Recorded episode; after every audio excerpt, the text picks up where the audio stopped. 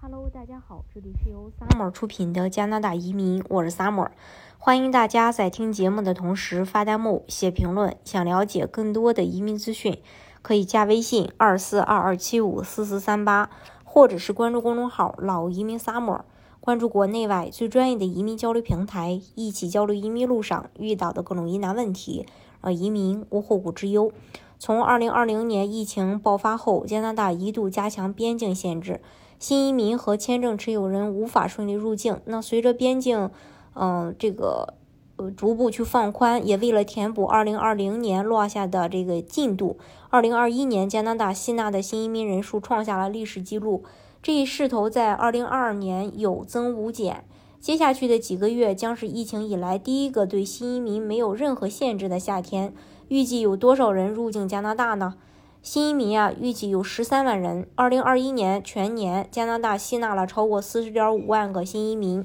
超额完成了四十点一万个新移民人数目标。根据二零二二到二零二四年的最新移民计划，二零二二年加拿大目标吸纳四十三点二万个新移民。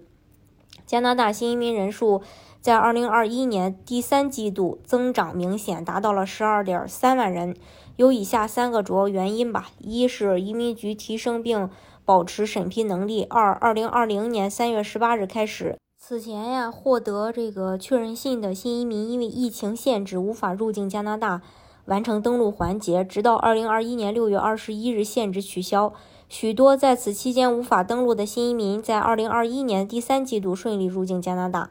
历来加拿大新移民登陆有一定的季节性因素，通常境外新移民倾向在气候更温暖的春夏季入境加拿大。疫情之前，加拿大每年第二季度和第三季度的新移民人数一般会上升百分之四十。今年第一季度，加拿大新移民人数接近十一点四万人，包括已经在加拿大呃境内由临时签证身份转换为永久居民的。或是由加拿大境外以新移民身份登陆加拿大，相比二零二一年第一季度增长了，增长超过百分之五十。面对大量积压，加拿大嗯始终保持着加紧处理各类申请的节奏，尤其是海外申请，例如快速通道移民、联邦技术移民，主要由加拿大境外候选人提交申请。过往申请审批完成后，将有更多人登陆加拿大完成移民流程。今年夏天影响2021年的三个因素仍将继续发挥作用。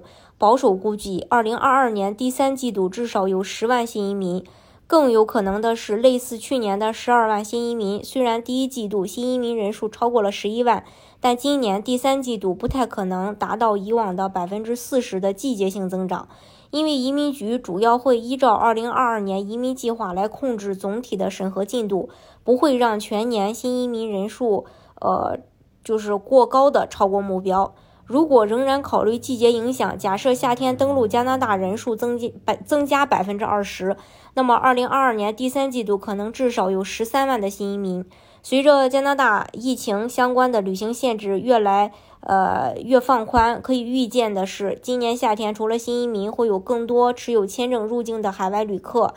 大家如果想具体了解加拿大的移民政策的话，可以加微信二四二二七五四四三八，或者是关注公众号“老移民 summer”，关注国内外最专业的移民交流平台，一起交流移民路上遇到的各种疑难问题，让移民无后顾之忧。